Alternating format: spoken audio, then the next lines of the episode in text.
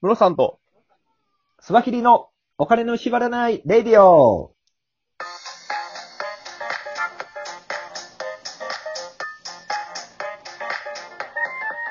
この番組は、元野村証券の営業コンサルタント、ムロさんと、テクニカルアナリストのスバキリがお送りするお金と経済のことについて話す番組です。イェイえー、ありがとうございます。タイトルコールお金の縛られないって言ってしまいまし たね。まあ、言わなかったらバレないんですけど、これ。 いやいや、バレますよ。ありますか バレます、バレます。もう多分聞いてもらってる人、今日、今日、今回のやつ、スバキリさん噛んでるかな、どうかな、から始まってると思います、 気持ちは。一発撮りなんでね。そうですね。頑張ります。はい。はい。今日の話題なんですけども、はい。えっ、と、昨日なんですが、その、多分ですね、GoTo トラベルが、こう、ゴリッと滑ってしまってるじゃないですか、今。ゴリゴリに滑ってますね。はいめ。っちゃおもろい。めっちゃおもろいって言ったら怒られ るけど。そうですね。で、この状況を受けてなんだとは思うんですけれども、えっ、と、政府から、えーワーケーションっていうワードが出てきまして、ワーケーションっていうような働き方も推進してほしいですと。なるほど。いうような話がワ出てークきまとしたバケーションを合わせてワーケーションですね。そうです、そうです。はい。これ実は2000年頃にアメリカでこう生まれた言葉らしいんですよ。なるほど。これね、うん一時期僕めっちゃ憧れたんですよ。はいはいはい。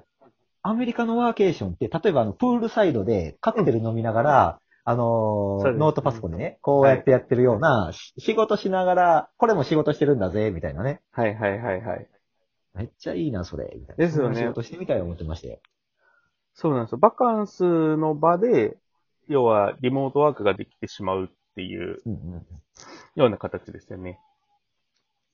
なので、そうなんですよ。ただ、これってこう、でも一歩間違えば、あのー要は、休暇を取ってるのに、仕事を、要は逆にしないといけないになりかねないなっていうところが。ああ、確かに。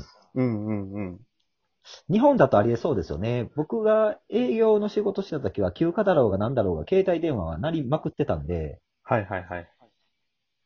めね。ちゃくちそゃれをわワかーケるー。ションって言ってしまえば、 ワーケーションになるかもしれないですね。そうです。僕も、僕もその、証券で働いてた頃は、休みですけど、一週間休みをもらうんですけど、その間もはい、昼間、市場が空いてるので、はい。その時間はお客さんに電話をしたりとか、です注よね文取ったりとか。はいほ本当会社からは、あれなんですけどね、あの、後、あの、後半というか、最近にな、に近くなってからは、あの、そういうのはやめるようにって言われてたんですけど、なるほど。 はい。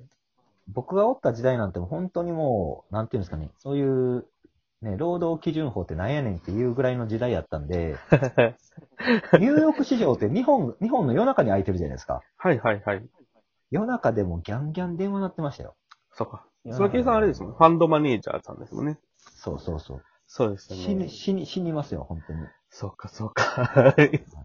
時間関係なく、何かこう扱ってる商品が動いてる時間があるっていうところですよね。そう。今あ買いー入れろとか言って、夜中にね、家にパソコンがあるから立ち上げさせられて、注文入れさせられるわけですよ。なるほどないや僕、僕らなんかとはちょっとまた違う、はい。違う、あれですね、世界ですね。そうですね。よくやってたなと思いますけどね、今考えると。はいはいはいはいはい。じゃあ、そう、そその時代にワーケーションって言われてたら、はいもう、 やめてくれって言ってたと思いますけど。そうですよね。はい。 なるほどなまあ、でも今回のこのワーケーションは、言ったうらテレワークを、言ったらね、あのーもうちょっと環境のいいところで楽しみませんかみたいな感じでしょうね。んんうん実際あれですよね、旅館だったりとか、あの、その観光地が、うんあの、こうツアーの、えっ、と、そのワーケーションツアーみたいなもはいのはいはをい組んでたりとかもあるみたいですね。そのあ、要は、そうか。インターネットの通信環境とかが、要はこの、要はちゃんと整ってますよ、とうんいうような部屋を、こう、あの、ツアーの人の部屋にして、うんで、そこに、要は、しその仕事を楽しみながら温泉地も楽しめるみたいな。あ、あ仕事を楽しみながらあ、いい温んじゃないですかそれ泉地を楽しみながらですね。うんうん。うんそれいいんじゃないですか。今までは、はいあの、研修って言ったらなんかね、あの、殺風景な施設に閉じ込められて、ずっと会議室みたいなところでやるみたいな感じだったんですけど、うんうん。それを温泉にすることによって、まあ、社員の満足度は上がりますよね。うんうん。しそかもうですよね今死にかけてる旅館とかの、はい。ね、支援にもなるし、それいいんじゃないですか。あの、研修先を旅館とかにしてワーケーションしてしまえばいいんじゃないかうな。んうんうんうんうん。確かに。これちょっと、なんかその旅行会社にも光が差すかもしれないですよね。いそのうですね。そのうん会社単位でやっぱりそういう使い方をしてくれるようになると、やっぱ大きいですよね。大きいですよね。うんうんうん。ただでも、問題はそういう、なんか、えー施設、研修施設は死ぬでしょうけどね。はいはいはいはい。でも研修施設って大体自社で持ってるもんなんかな。そんなもん売っちまえばいいって話になるのかな。あ、でもどうなんやろう。会社、 全、全、し新入社員全員とかってなってくると、うん。多分会社だけでは持ってないんじゃないですかね。その、なるほど。そこでは入りきらないとかってなるんじゃないですかね。どうなんやろじゃな。あ会社にもよるんやろな、それは。まあでも間違いなく研修施設とかそういうのはいらなくなるので、その辺の不動産価値は絶対下がるでしょうね。ああ、そう、不動産価値といえば、このワーケーションの話にも絡んでくる話かもしれないんですけど、はい。あのー食べ物、えー飲食店の、あのー口コミサイトのグルナビはい。はい。が、あのー本社のオフィス4割削減するっていうのがニュースになってましたね。なるほど。うなんなるでしょうね。もういいらない経費ですからね。うんうんうんうん。確実に。だって集まることのできないスペースなわけですから。そうですよね。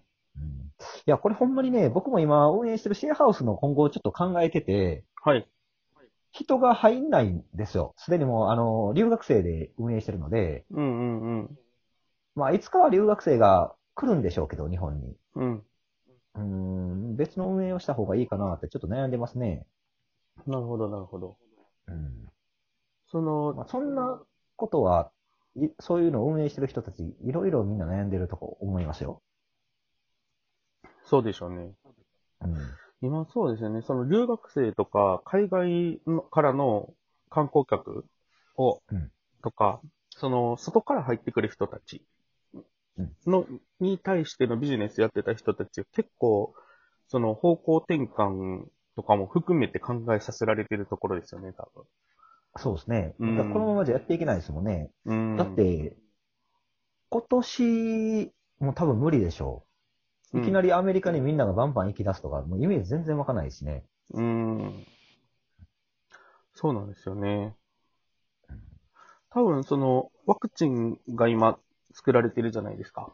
はい。このあたりができましたっていう話が出ても、それがこう、今度、一般に行き渡るまでっていうところを考えたら、多分、時間かかると思うんですよね。それにも。例えば、例えばワクチンを飲んで治りますよって言われたとて、例えば、インフルエンザにも今すごいいい薬があるわけじゃないですか。1日でインフルエンザ治るって知ってます何やったっけなリリレンザやったっけなはいはいはい。ってっていうのもあるんですけ、ど、うんあの、とはいえインフルエンザにかかるのは嫌じゃないですか。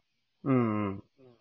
同じようにコロナのワクチンができて治りますよって言われたとてう、んかかるのは嫌やから、さすがにガンガン、もうワクチンできたから、あの、全然旅行行こうぜっていう気分には多分なんないんですよね。はいはいはいはい。なるほどな。ワクチン、うんあれ、ワクチンは、あれなんですかね予防接種じゃないんですかねあ、そっちか。薬じゃなくですて。ですよね。かからないかからないやったら、結構いいかもしれないですね。そうですよね。だただその、そんなことなるでも。結局、抗体を体に入れちゃうってことですよね。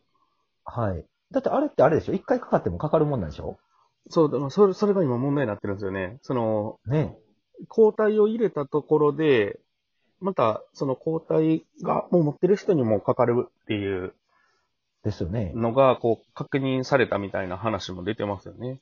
はいはいはい。うん。そもそもそうするとワクチンが作れないんじゃないみたいな。